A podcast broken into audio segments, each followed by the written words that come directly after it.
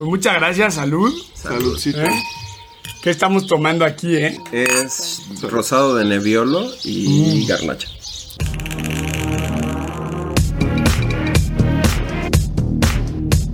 Hola, yo soy Bruno Stump y tú estás escuchando Vinopod, un podcast en donde compartimos la magia y la ciencia del vino para locos del vino.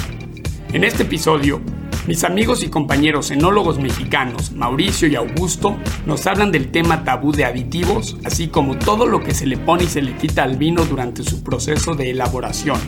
Ahora, contestando la pregunta inicial del, del episodio, ¿se le ponen cosas al vino? Sí, sí, sí, sí, sí. De hecho, es parte de la historia. O sea, el vino siempre se le ha puesto cosas. Un pequeño disclaimer, este episodio se grabó el 25 de julio del 2020, es decir, hace un año de la publicación del episodio. Por temas de pandemia, se grabó al aire libre en el campo queretano, por lo que todo el episodio nos acompaña el canto de los pájaros gorriones, el viento y las moscas. A pesar de haber pasado horas viendo tutoriales para eliminar esos entre comillas ruidos del fondo, el esfuerzo fue en vano, por lo que te pido una disculpa, pero te aconsejo que lo escuches. La charla es muy divertida con un gran contenido. Mauricio y Augusto son enólogos jóvenes mexicanos con formación en el extranjero que pertenecen a lo que yo llamo la nueva generación. En mi opinión personal, son los enólogos con más técnica y experiencia de México. Pues eh, Mauricio y Augusto, bienvenidos a Vinopod. Gracias. Bueno, este episodio lo, ya lo íbamos cosechando desde hace un par de semanas, ¿no? La verdad es que sale de la necesidad, o sea, como que hay que, en inglés dicen, address the big, the big elephant in the room, ¿no? Y saber, o sea, se le ponen cosas al vino, ¿no? O sea, en un par de, en un par de ocasiones ya en Vinopod pues hemos dicho, pues no sé, se ha hablado de clarificadores, el mismo sulfuroso, la levadura que si autóctona, que si no. Y pues la idea es pues un poco pues entrar en, pues, en una charla, debate y platicar, ¿no? Nosotros como eh, técnicos del vino, pues qué es todo lo que se le pone al vino y lo que no se le pone, ¿no? Y también eh, eliminar pues posibles miscon- misconceptions, ¿no? Estas ideas falsas que tengamos. Pero antes hay una pregunta obligada. Me gustaría comenzar eh, contigo, Mauricio. ¿Cuándo y cómo te pica el bicho del vino? Madre mía. pues no sé si ya me ha picado o todavía me sigue picando y seguimos en eso. Creo que es algo que nunca deja de picar. Este, pues la verdad, yo empecé por alcohólico. eh, el alcohol lleva otra cosa y después dices, vamos a hacerlo interesante. Y pues, ¿por qué no vino? O sea, y entonces dices, pues se oye medio glamuroso. Después te das cuenta que ni su puta, que no, que no es Todo bien, todo bien. Aquí puedes decir. que, que es glamuroso, pero te- realmente no lo es. O sea, realmente es un mundo que lleva mucha ciencia, es complicado, es muy difícil de entender. Hasta la fecha yo creo que no lo entiendo. Este, cada zona es un mundo diferente, eso es lo bonito. O sea, vives, vives una experiencia cada vendimia y eso lo para mí lo volvió interesante. Lloras, gritas, te enojas y vuelves a, a renacer cada, cada año. Y pues yo creo que eso fue lo que me atrapó. Yo creo que empecé mi carrera en el mundo del vino en el 2000, que sería como 2008. Y de ahí en adelante, pues no hemos parado hasta la fecha. Y hubo un momento así clave en tu vida donde tú hubieras dicho, ah, mira, este fue el día que, que yo dije, Dios, no sé si, o sea, se te apareció Dios y dijo, "Va, vuélvete enólogo, pero dijiste, ese día tomé la decisión que pues el vino iba a ser mi locura. No, no, yo creo que fue algo que he ido descubriendo poco a poco y que a final de cuentas cuando... Uy, una- un dato curioso, el primer trabajo que hice con mis compañeras en la universidad en Chiapas fue sobre fermentación maloláctica. Ah, mira. Este, ¿El chocolate? No. No, no, en vino. Ah, de en hecho, vino. en la universidad donde yo estudié, en el tecnológico de, de en el Instituto Tecnológico Tusca Gutiérrez, lo único que había de vinificación era un librito que ni me acuerdo cómo se llama, pero no tendría más de 200 hojas, era como una revistita. Y pues lo leí, se me hizo interesante y de ahí para el, pues, yo creo que algo, Algo me, algo como dices, Dios me dijo algo en ese momento. Ok, tú, Augusto, ¿cuándo, ¿cuándo y cómo te pica el bicho del vino? ¿Cuándo? Lo mismo, yo creo que a nadie en México eh, le pica el bicho del vino tomando té. Entonces, literal, fue en una degustación. Este, yo nunca supe qué quería hacer. Pasé toda la prepa de noche, con todos sabiendo que desde que entraron que querían ser como el papá, como el tío, médicos, abogados, etcétera. Yo no. Este, salí de la prepa sin saber qué quería hacer. Empecé dos carreras. La primera no sabía que nada más por empezar una carrera. Y ahí justamente empecé gastronomía y tuvimos una cata de vinos y ahí fue donde dije esto es. Literal, esto es, esto me fascina, es la mezcla perfecta entre eh, toda la parte que ya comentó Mau de ciencia, de sí tienes que estudiar, realmente tienes que estudiar mucha química y eh, la parte artística de sí le tienes que dar tu toque, le tienes que ir acompañando todo el proceso. Entonces, eso fue 2003. Ahora, contestando la pregunta, o sea, inicial del, del episodio, ¿se le ponen cosas al vino? Sí. Sí, Sí. sí, sí, sí. De hecho, es parte de la historia. O sea, el vino siempre se le ha puesto cosas. Ok. Eh, y justamente mucho de la nueva onda, ¿no? De, de regresar a lo natural, pues sigue siendo ponerle cosas, ¿no? El vino evoluciona naturalmente, ¿no? Tiene una curva de nacimiento, eh, una meseta de, de estabilidad y después un- una, eh, pues una picada hacia, hacia lo que tiene que terminar siendo, que es un vinagre. Entonces, pues en esta historia, pues entre los barros, las piedras, las maderas, este, siempre se le han puesto cosas para que dure más, dure menos, este, o para que sepa mejor. Digo, desde los romanos ya están las historias de los vinos dulces, que se les ponía miel, aguamiel o cosas así. Agua mar, Eh. Mil cosas, ¿no? Entonces empiezas con todos los aditivos para que duren más, para que sepan mejor o para que este, cumplan alguna función específica. Exactamente, yo creo que... bueno, ¿tú quieres agregar algo, Mauricio? No, no, exactamente lo mismo. Estamos hablando que desde la época de los griegos, uno de los componentes principales del vino, y de hecho para su conservación, era el plomo. Claro. Se le agregaba o se guardaba en vasija de plomo, y hay gente que todavía intencionalmente, por, por dar sabor, lo, lo ponían. Eso también es una de las cosas por las cuales la gente antes no duraba tanto. Y porque el plomo además sabe dulce. Por eso los niños, ¿no? Que se comían la pintura de plomo, ¿no? Que por Sí. eso le prohibieron plomo en la pintura, efectivamente. Y también creo que en Grecia está el- este resina, que le ponían resina de árboles. Eh, Yo creo que es muy interesante cómo, o sea, contestan la pregunta que eh, empezamos con un sí directo, para todos estos gente que piensa que es una bebida natural, pues bueno, vamos a ver. Si es una bebida natural, No, Sí, o sea, sí y no a lo que voy es, eh, o sea, porque has- usas compuestos, o sea, usaron compuestos orgánicos en su momento. Es que si tú ves, o sea, la, la naturaleza del vino no es natural. No, el vino. El vino bien. es, un, es lo más inestable del universo. Ok, Entonces, químicamente, el vino tiene que terminar siendo vinagre para volverse la, en la escala química la máxima oxidación posible y lo más Sí. estable posible, que es el vinagre. Sí. Entonces, ¿el vino es natural? No. Nuestro trabajo como enólogos, pues es justamente mantener un estado no natural el mayor tiempo posible. Exactamente. Esa es la palabra adecuada, no natural, porque, a ver, eh, lo que decía Augusto es muy cierto y tal vez poniéndolo en otras palabras es lo normal o la naturaleza es llegar al equilibrio. Tanto en teoría en la vida, no lo he encontrado, pero este, Y en el vino que tampoco lo tampoco he encontrado.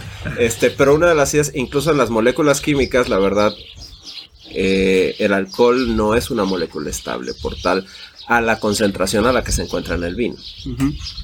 Por lo tanto, el, por así decirlo, la molécula estable en, condición, en condiciones terrestres sería el ácido acético. Que es el vinagre. que es el vinagre. Exacto. Oigan, ¿y qué se le pone al vino o qué herramientas tiene el enólogo para tratar de frenar justamente esta oxidación natural?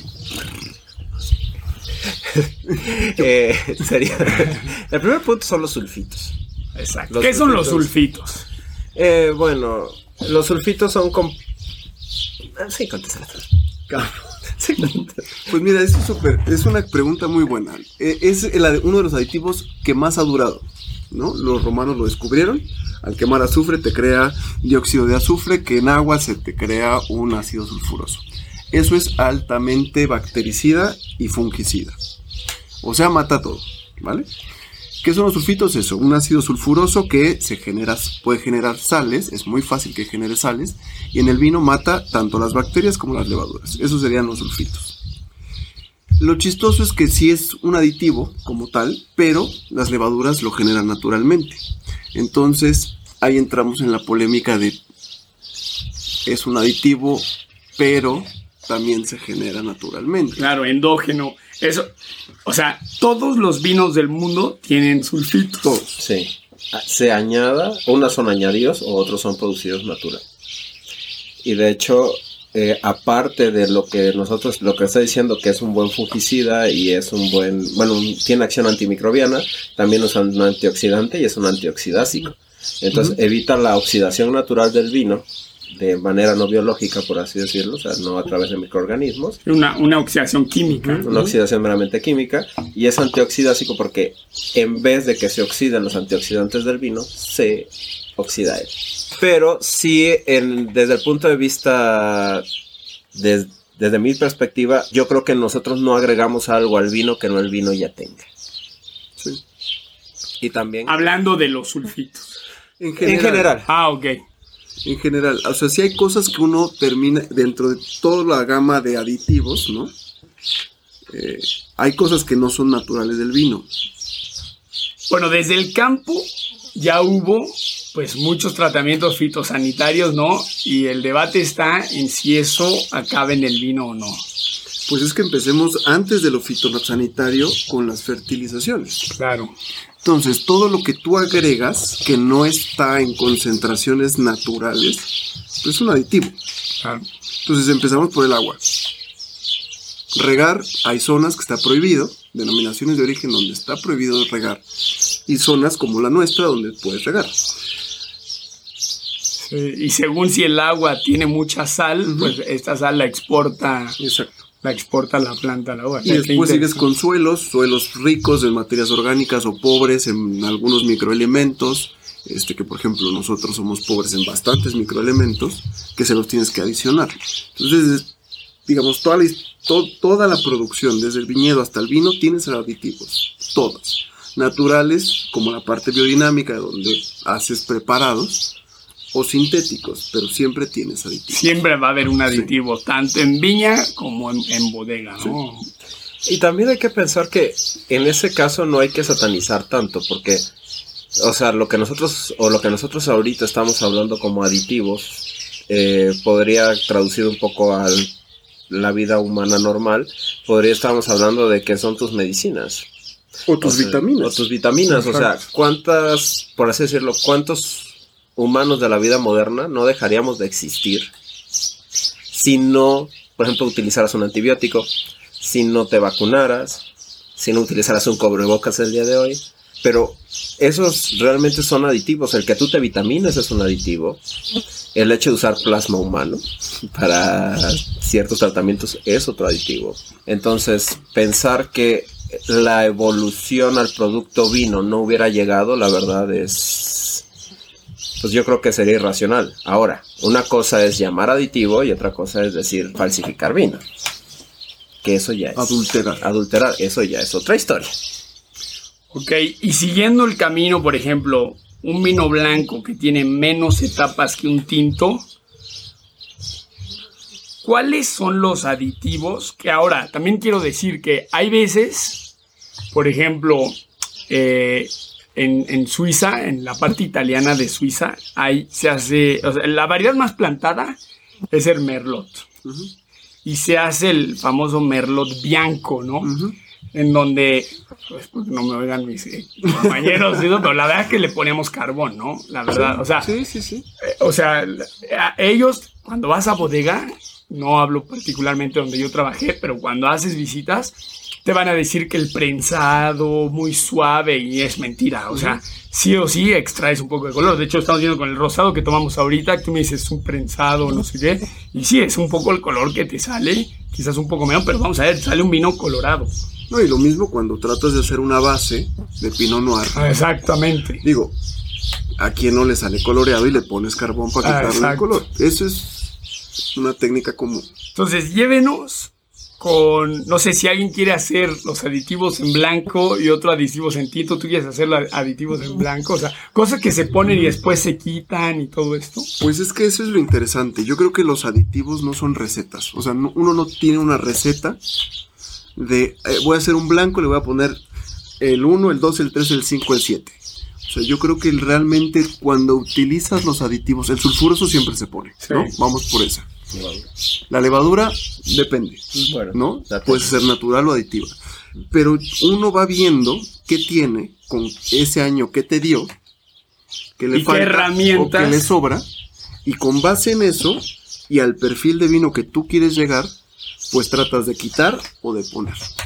Sí, y lo que, de hecho, lo que quería decir, y nada más que me fue el hilo, es que hay aditivos que usamos, como por ejemplo el carbón activo, como por ejemplo la bentonita, que se ponen y se quitan, o sea, en Sí. teoría donde no hay un remanente. Y también es Ujú. importante decirlo al público para, o sea, o sea, el sulfuroso tú lo pones y se queda, ¿no? Porque tiene, o sea, va a tener su actuar en sulfuroso libre y Ujú. después pues se va pasa al a su sulfuroso total una vez que se compleje, se vuelve complejo. Entonces, sabiendo que no hay recetas, ayúdenos a entender cuáles son estas herramientas enológicas que están ahí a disposición, que pueden o no este, ponerse en, el- en un vino blanco, por ejemplo. Ok. A ver, en un blanco. Voy por Eh, el catálogo. Sí. Realmente hoy, hoy es increíble la cantidad de opciones que tienes. O sea, tratar de nombrarlas sería... Varios episodios. Sí, Sí, o sea, literal. Podríamos decir en las comunes, ¿no? Que creo que es a lo que vamos. Sí, y para qué etapas y qué función. Entonces, la primera serían el sulfuroso para proteger la vendimia desde, eh, la, Cosecha. desde la cosecha, tal cual. Se pone generalmente una mezcla de sulfurosos con eh, ascórbico, que es vitamina C, que te sirve mucho en conjunto para eh, prevenir oxida- oxidaciones, tal cual. Después, el siguiente aditivo más grande que tienes son las eh, enzimas. Enzimas que naturalmente están en el agua, pero necesitas una concentración muy alta en un momento determinado. ¿Para qué? Para limpiar el vino. La uva, El mosto. el mos- la uva y el mosto nunca se limpian, nunca se lavan. Entonces, para quitar todo eso, necesitas enzimas para precipitar. Sí, hacer una separa- separación de sólidos y líquidos. ¿no? Tal cual, tal cual. Entonces necesitas una enzima que rompa todos los eh, una red que se forma en el vino, red imaginaria, eh, en forma coloide, se rompe y precipita todo. Levaduras, las levaduras lo mismo. Es- está permitido o no está permitido, está bien o no está bien. Y como bien decías, ya existen todo esto, tanto las eh, enzimas pectolíticas como las levaduras, pues se encuentran ya en el vino. Nada más tú aquí quizás estás escogiendo una cepa que un laboratorio ya escogió, ¿no? Sí. que ha ido seleccionando. Por eso se llaman Secas. Levadura se- seca secas activa, activas. ¿no? seleccionadas. y seleccionada, tal Exacto. cual. Y después, bueno, vienen más o menos clarificantes, que puede ser carbón para quitar color o cuando tiene un aroma desagradable, también el carbón lo quita. Ah, qué, qué interesante que lo digas. Este, y de hecho hay, hay este, carbones decolorantes y carbones eh, que quitan desodorantes, que quitan aromas, ¿no? Bentonita que te sirve para clarificar y quitar proteínas, que te genera un precipitado no agradable, no pasa nada, de hecho sería muy bueno. Sí, porque ahí estás jugando con la carga, ¿no? La bentonita de ser una arena tiene una carga negativa. Una carga negativa y la, proteína una positiva al pH del vino. Este, después tienes ácidos, este, manoproteínas, que no es más que la levadura muerta que libera sus propiedades, gomas para proteger precipitaciones, uf, nos podemos seguir lisocima, que está en las lágrimas o en el huevo para este, evitar mm, eh, fermentaciones malolácticas. Sí, es, es un bactericida, ¿no? Es un bactericida específico. natural. O sea, vuelves al punto de todo termina siendo natural, pero eh, lo haces sin- eh, sintético en grandes cantidades y lo agregas. Sí, lo que pasa es que cuando dices la palabra bactericida, eh, la verdad pues es, pues, más bien dicho, lo que te puede estar sonando es en un antibiótico o en un compuesto que la verdad podría generar algún daño en la salud. En el caso de la lisocima, literalmente es una enzima, es una proteína que se ha seleccionado, que lo que hace es romper paredes celulares y por lo tanto lo que hace es te elimina cierto tipo de bacterias dentro del en, en el vino. Este. Es que, fuera de broma, en este, estoy empezando a pensar que en, es- en este punto, en esta definición de productos, ¿cómo el lenguaje importa? Sí. Sí, y, y es un área, yo creo que es un área gris muy grande, ¿no? Era un poco como ustedes decían. Por ejemplo, ahorita me gustaría que nos platicaras, Mauricio, al tinto, ¿qué también se le puede poner? Tanino, no sé. O sea, chips. bueno, es que en este caso, en el tinto, en el blanco también puedes adicionar taninos, taninos de Claro, blanco. a corregir problemas de Es- botritis y así, ¿no?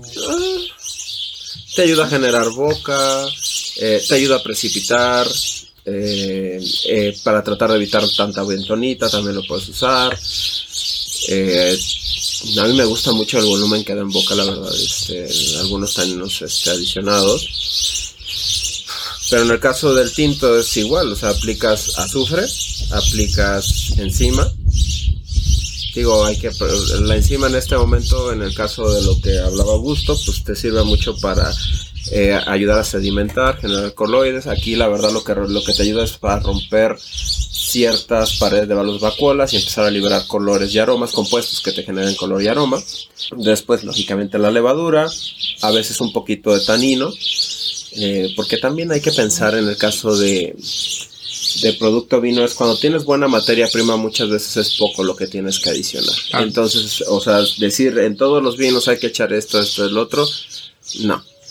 O sea, hay vinos preciosos que, que la verdad se defienden solos, uvas preciosas que se defienden solas, no se aplica. Ah, puedes aplicar un poco ese tanino, ese tanino la verdad te ayuda bastante bien en ese momento a precipitar algunas proteínas, eh, a generar boca. Normalmente siempre pienso que el tanino que yo aplico en fermentación lo sacrifico, o sea, se termina, se termina yendo en la borra. O Y se llama así, justamente le decimos así, ¿no? Tanino de de sacrificio. Eh, previenes oxidaciones, que eso es maravilloso, o sea, que tu mosto no se vaya a oxidar, que lo que se oxida es el tanino. Eh, y yo creo que, ¿qué más? Eh, bueno, algo de chips, eh, algunos... Eso, compuestos. yo, eh, yo- es- creo que es todo un tema, ¿no? Si ese cuenta o no como un aditivo, ¿no? Porque- No, es que, Es que no es es que un el tema madera es un aditivo. Sí, Llámale- ya desde una barrica, ¿no? como quieras.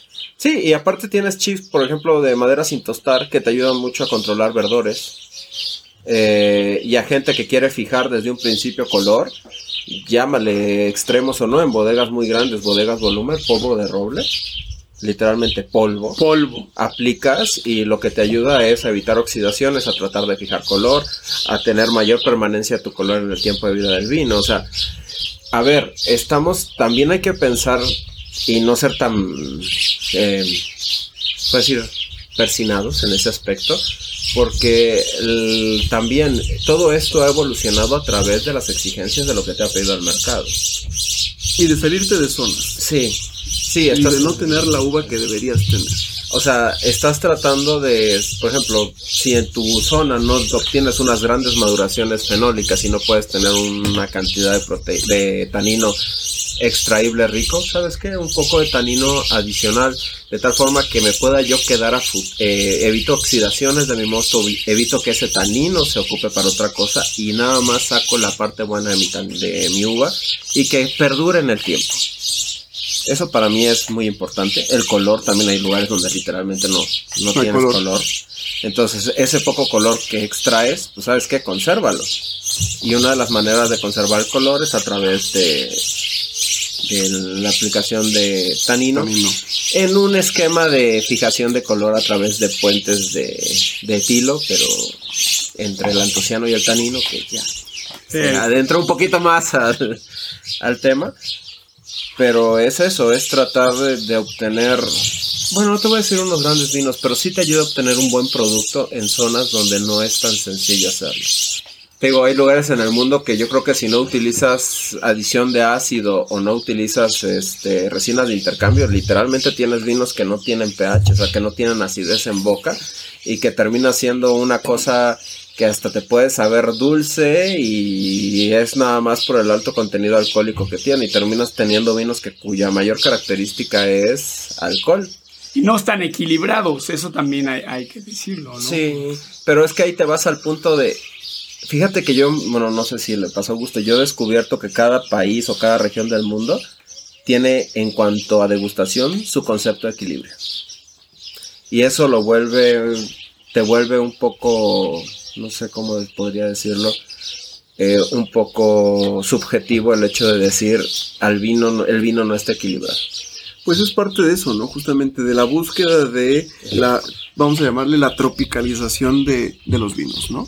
Uno busca en México un vino totalmente diferente a lo que buscas en otro lado.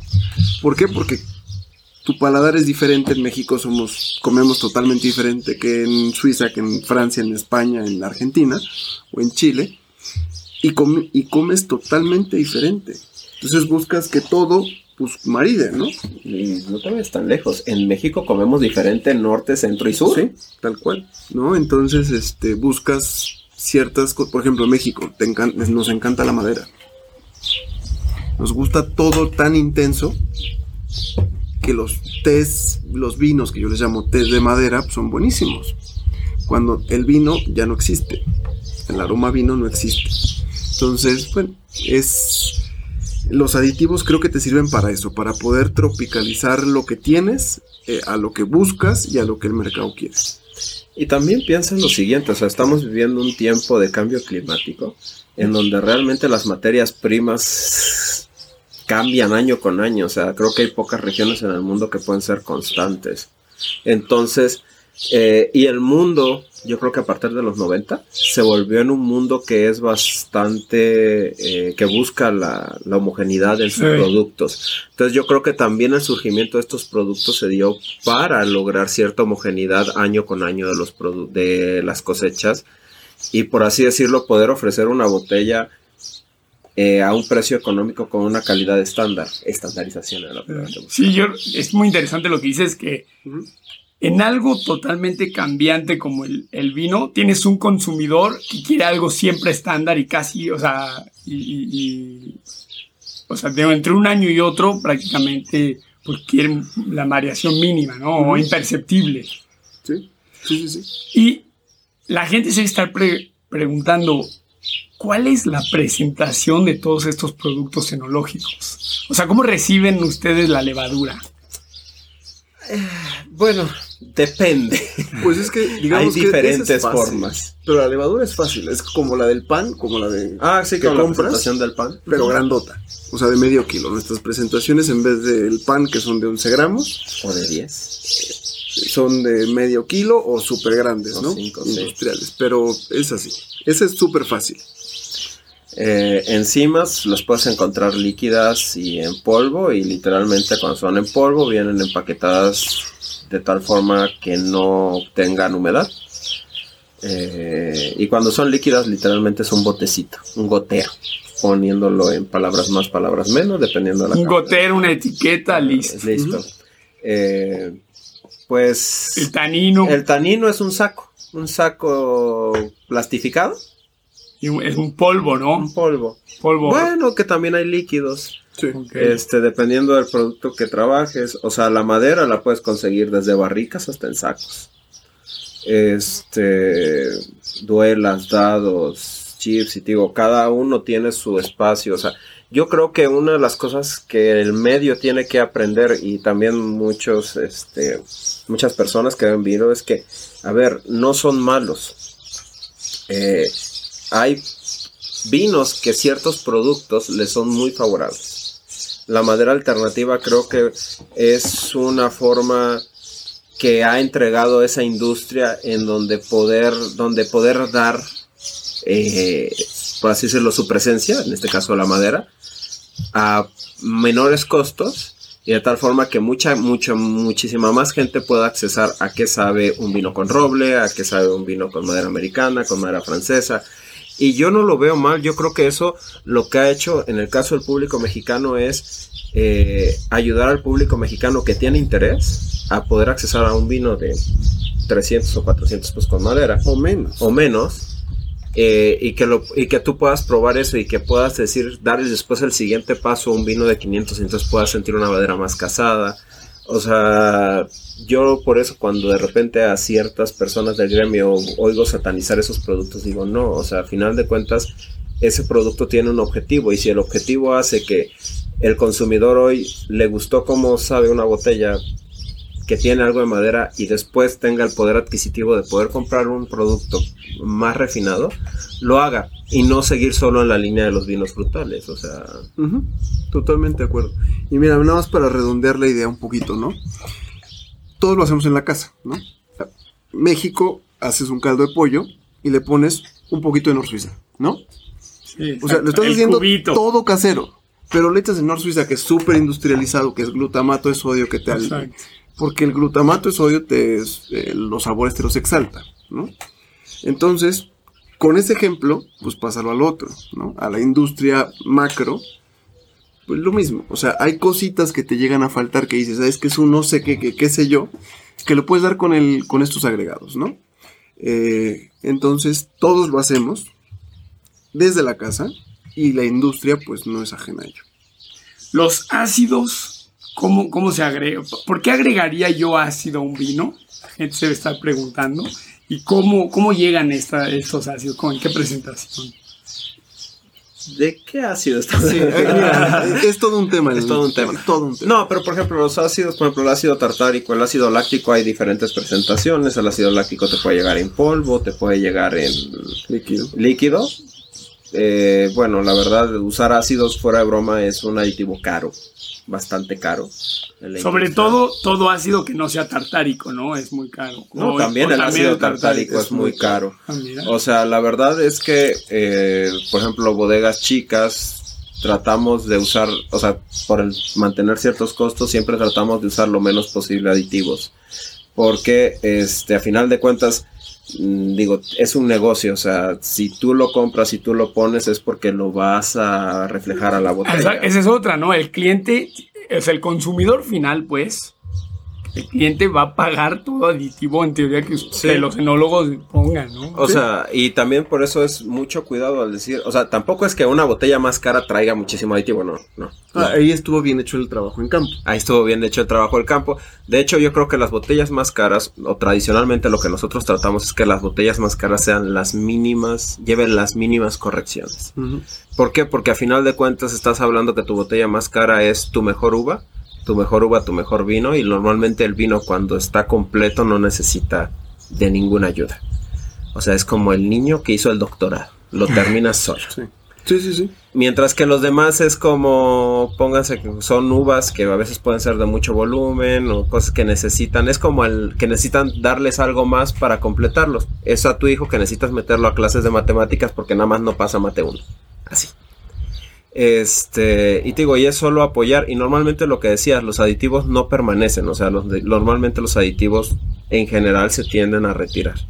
O sea, ya sea con filtraciones, con precipitaciones. O sea, es muy raro el aditivo que pasa toda su vida dentro del, dentro del vino. Sí, excepto el sulfuroso, no, o, sea, o quizás un poco... Se degrada. Mira, Un hay varios que permanecen. O sea, por ejemplo, el tanino permanece. Ah, bueno. ¿No? El de definir. Ok. sí, sí. Eh, y Pero- ahora la- el tema de las gomas que sirven para evitar precipitaciones o algunas para darte volumen de boca permanecen en tiempo. ¿no? Este, pues la idea del aditivo más importante, el segundo más importante y que realmente te da el, el parámetro de calidad que es la barrica permanece, tanto aromas como, Sí. como tanino. Entonces, eh, sí, la mayoría de lo que nosotros llamamos aditivo que la gente dice es muy malo, la mayoría se quita, literal. Pero la que la gente acepta, que sería la madera, permanece para siempre y de hecho te cambia el perfil del vino. Entonces, vinazos que pudieron haber sido un... Personalmente para mí los rosados son lo más bello del mundo, porque no se mienten. Es vino tal cual. Eh, aromas primarios y secundarios en su máxima expresión. Sí. Eh, la barrica te miente todo eso. Y te puede quitar o deshacer un primario y un secundario solamente por tener madera. Ayúdanos a definir para la gente que no sabe cuáles son, o sea, técnicamente el aroma primario, el secundario y el terciario. Ok. El primario son los aromas a frutas, ¿no? Provenientes directamente de, la uva, ¿no? Exactamente. Son frutales, vegetales, en el caso de algunas variedades, o florales.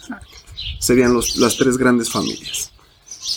Los secundarios son los de fermentación que tienen que ver mucho a lo que se llama bollería, ¿no? Pan, levadura, este, mantequillas.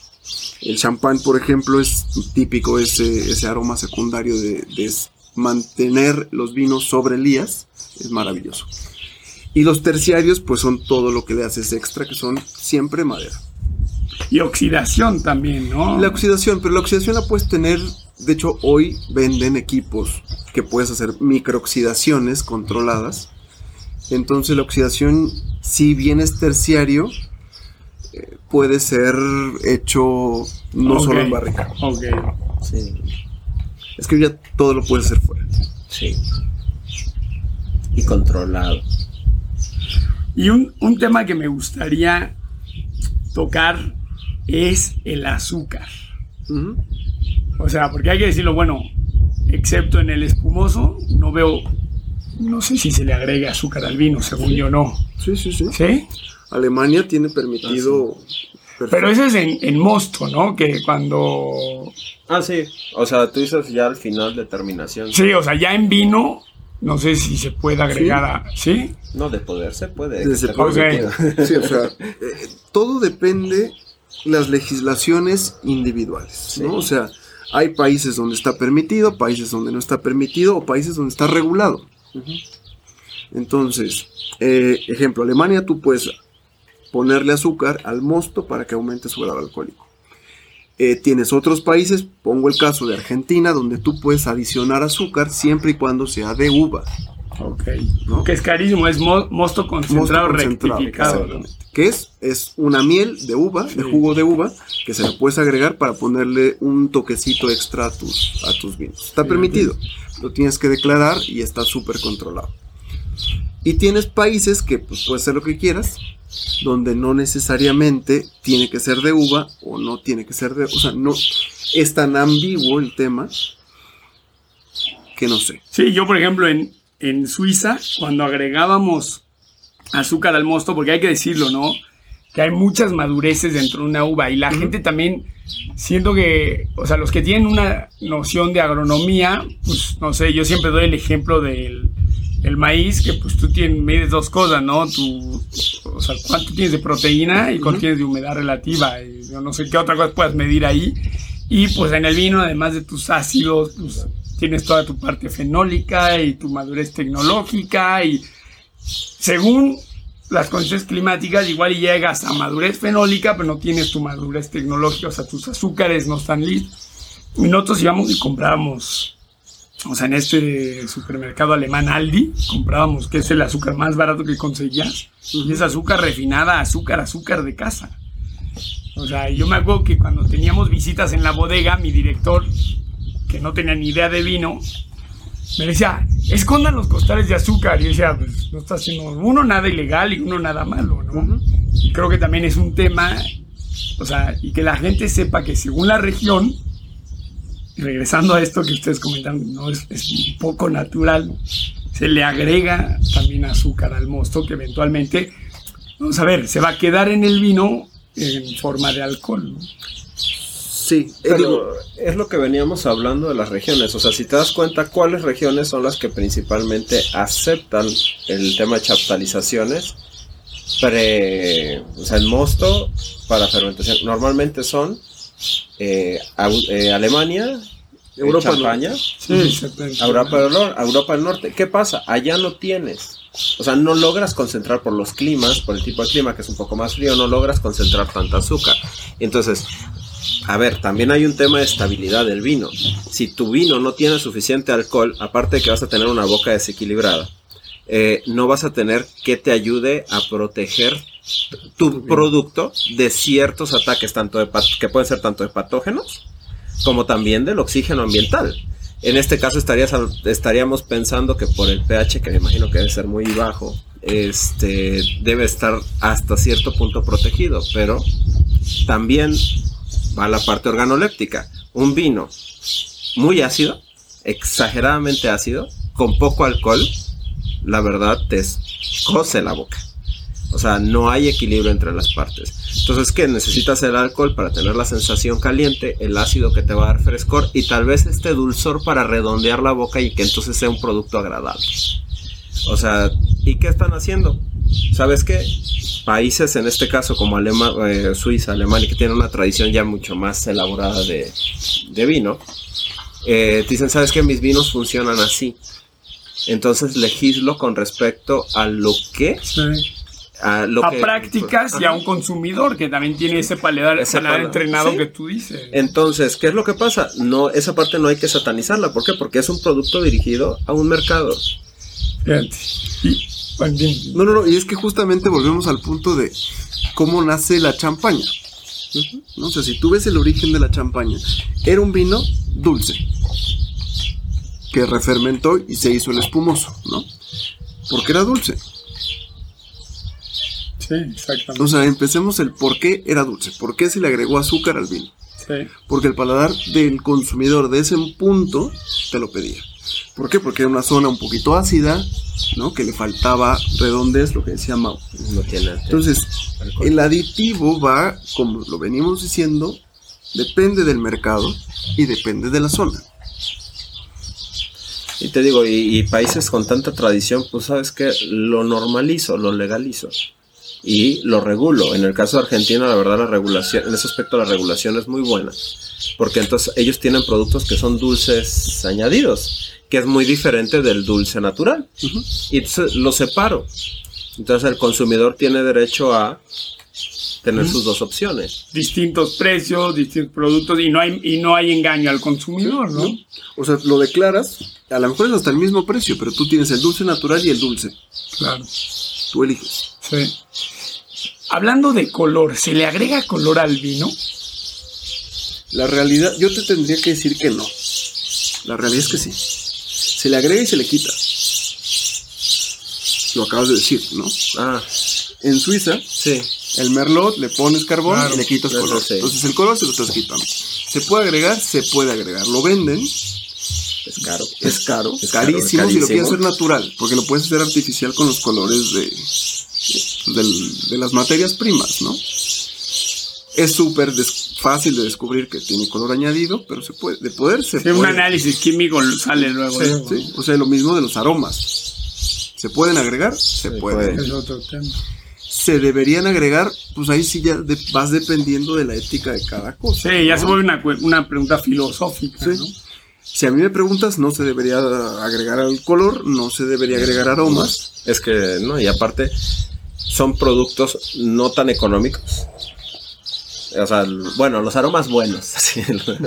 son productos no tan económicos que realmente ya para mi gusto ya no es respetar tu terroir, o sea, ya no es respetar tu uva, ya no es respetar, o sea, para bodegas chicas la verdad se me hace algo pues te voy a hacer como como que está de más.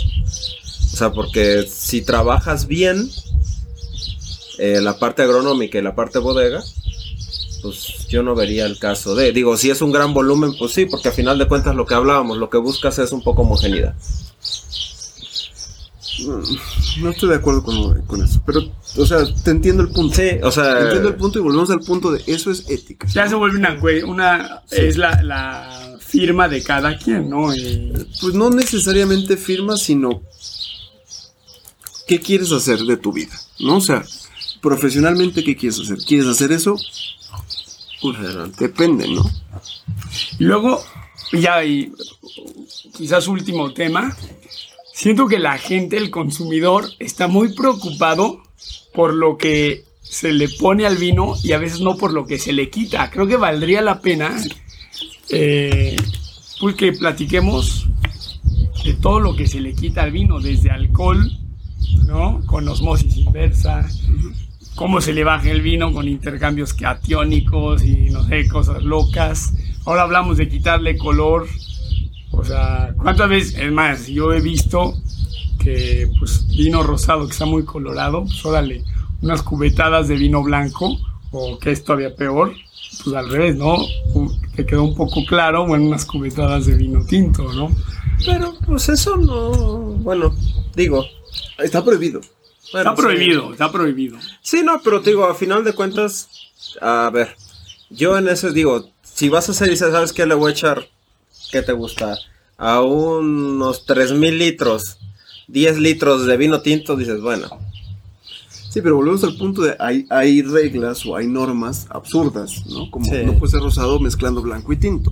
Digo, Oye, pero me queda un rosado. Y el rosado es un vino blanco esencialmente, o sea, si ves un poco el proceso, Sí, un- Digamos que sería un vino na- eh, la mitad entre el blanco y el naranja, sí, exacto. ¿no? sí, depende de cuánto lo más haces. Porque en realidad el naranja es un vino tinto. Sí, se vinifica como tinto, ¿no? Es un vino blanco, vini- o sea, una uva blanca vinificada como tinto. Es que ahí...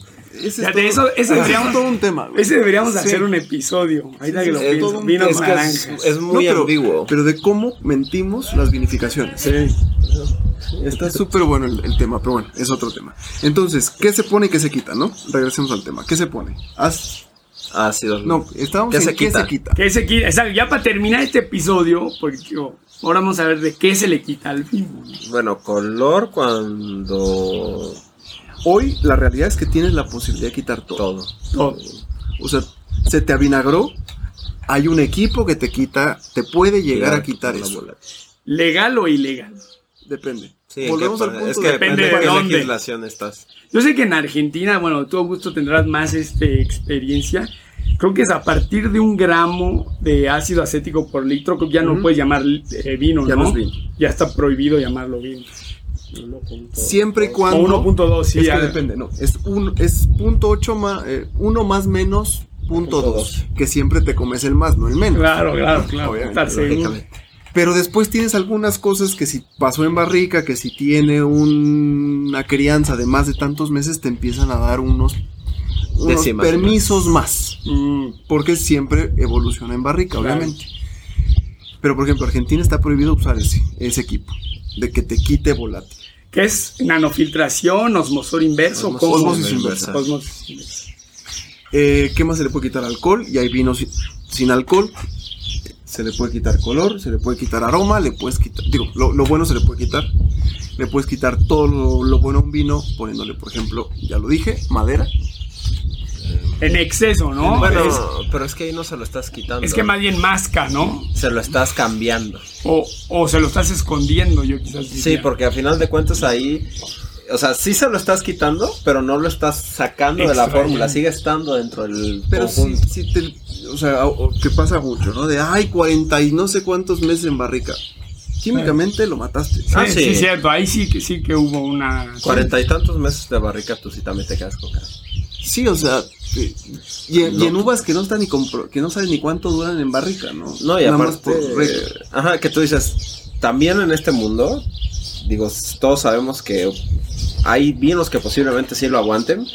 Pero pues, digo, yo creo que son viñedos míticos, o sea, son cosas muy reducidas en este mundo. O sea, Por último, ¿cómo es que los puede contactar la audiencia de Vino Pop? Bueno, estoy como Mauro Rodríguez en todas mis redes sociales, eh, Instagram y Facebook principalmente. Y Tinder, güey. No, ese no. Ah. Bueno, yo estoy como en Instagram Augusto Caire y en Facebook Guti Caire. Perfecto. Pues muchas gracias por este, pues por su tiempo, su sabiduría. Y ahora apago lo mic- el micrófono para seguir hablando de vino, ¿no? Típico. sí, sí, sí. Y to- tomar un par de tomar un vinos. par de vinos. Exacto. Bueno, muchas gracias. Gracias a ti.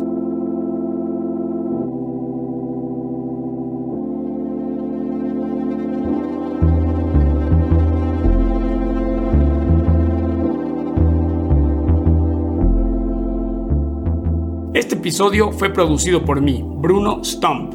¿Quieres que hablemos de otro tema polémico? mándanos un audio note de 3 minutos al correo vinopod.gmail.com con tu propuesta. Si te gustó Vinopod y quieres apoyar, esto lo puedes hacer siguiendo, bajando y suscribiéndote a Vinopod en donde sea que escuches Vinopod. Vinopod es un proyecto independiente y nuestra única fuente de ingresos es el apoyo de los locos del vino que nos escuchan. Apóyanos en Patreon. Nos encuentras en patreon.com diagonal Vinopod. Me despido con esta frase de Martín Lutero. La cerveza la hacen los hombres, el vino lo hace Dios.